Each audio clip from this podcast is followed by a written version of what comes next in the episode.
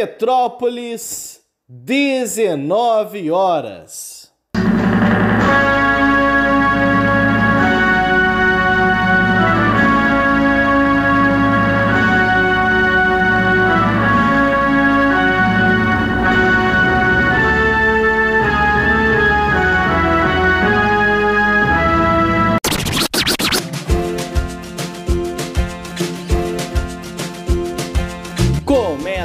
Agora a Voz das HQs.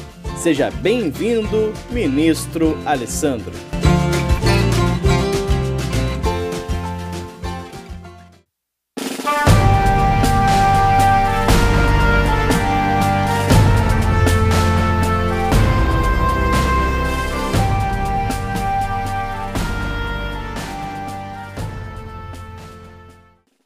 Oi pessoal, eu sou o Alessandro e hoje eu vou comentar Samurai Shiro, obra que tem roteiro e desenho de Danilo Beirute. Já faz algum tempo que eu acompanho o trabalho do Danilo, acompanho desde o Necronauta e eu acho que o cara manda muito bem.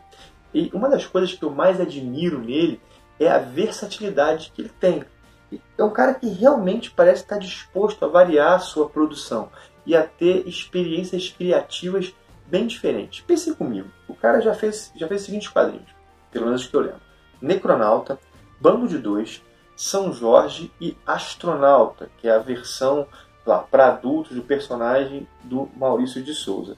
E todas essas histórias são completamente diferentes. Tem uma história do mundo dos mortos, um western à brasileira, uma versão para a história de um santo, né, uma história que se passa lá na antiguidade, uma ficção científica. Em todas essas histórias ele cuidou tanto dos desenhos quanto do roteiro. E a qualidade média é bem boa. E olha que aqui eu não estou nem citando os trabalhos que ele já fez para Marvel. Né?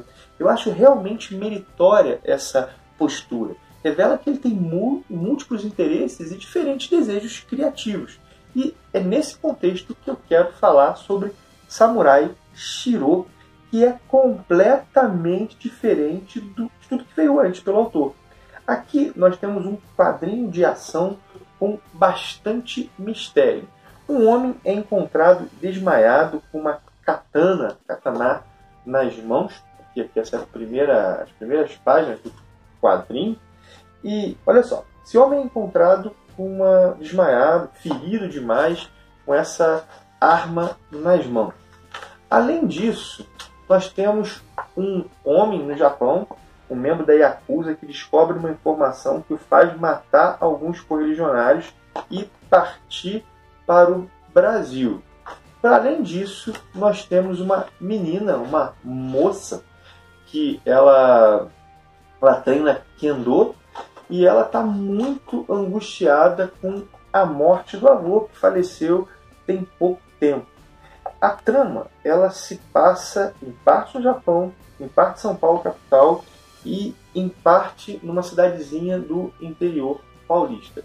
E eu vou dizer para vocês, todos esses três pontos de partida que eu mencionei vão ser amarrados ao final da história, né?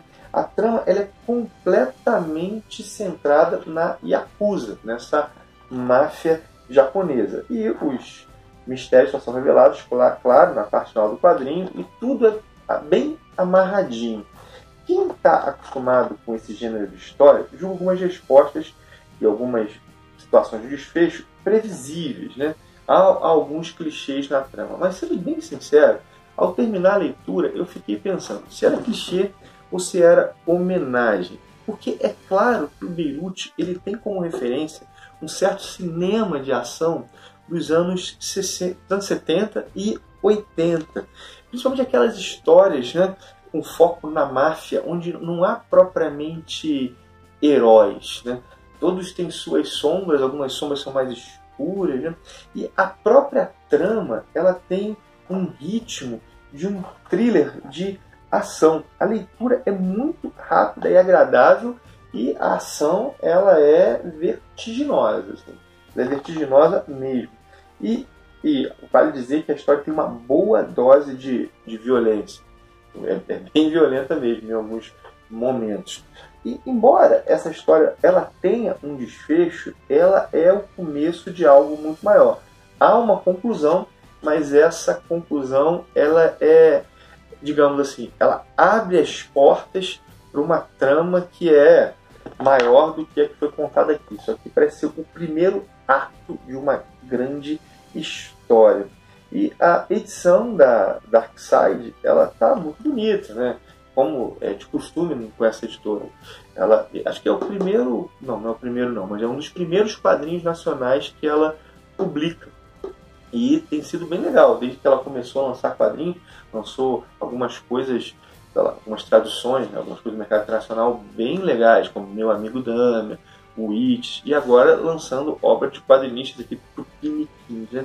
Só senti falta na edição de um texto introdutório, quem sabe até fechando, encadernado, talvez o autor comentando a gênese da obra, alguém que manja bastante de cinema de ação falando sobre a história.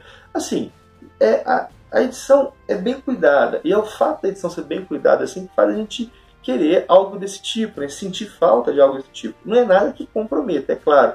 A história é boa, tá tudo direitinho, a narrativa é boa, o roteiro é legal, mas seria um complemento legal, né? E é uma edição tão bonita, né? Que seria assim, seria uma espécie de cereja no bolo. Ao terminar, o que eu pensei é que venha mais Samurai Shiro. Quero ler mais e saber onde que essa história vai dar. Sei que o Danilo produz um monte de coisas, né? Esse mês agora de dezembro de 2018, inclusive está para sair, já saiu inclusive o quarto número da, da do astronauta, né? Dessa, dessa, dessa gráfica MSP. Lançou três, né? A primeira foi Magnetar e agora tem essa esse, esse número 4 está saindo. O cara faz um montão de coisa ao mesmo tempo, mas espero que ele arrume tempo para logo, logo nós termos mais aventuras desse, desse cenário aqui, desse cenário onde a gente fica até um pouco atordoado, né? E aí, né? É claro que a gente se identifica com certos personagens, mas vamos, vamos, o status que eles estão no final agora, né? Esses personagens também são criminosos, né? Como é que vai ser? Eu quero ver onde isso vai dar.